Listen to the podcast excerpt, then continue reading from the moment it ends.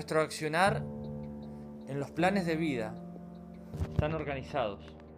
Pensamos qué es lo que vamos a hacer, pensamos qué es lo que vamos a decir, cómo nos vamos a mover y hacia dónde vamos a ir, para que los planes en nuestra vida se concreten.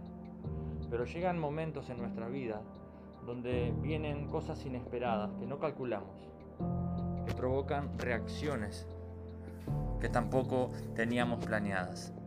La Biblia habla y dice, airaos, pero no pequéis.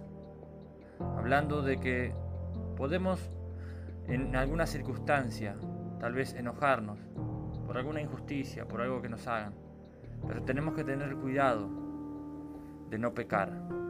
Es importante poder entender de que en esa reacción que tengamos a ese estímulo, tal vez lastimemos a una persona, defraudemos a alguien, solamente porque no pudimos controlar esa reacción.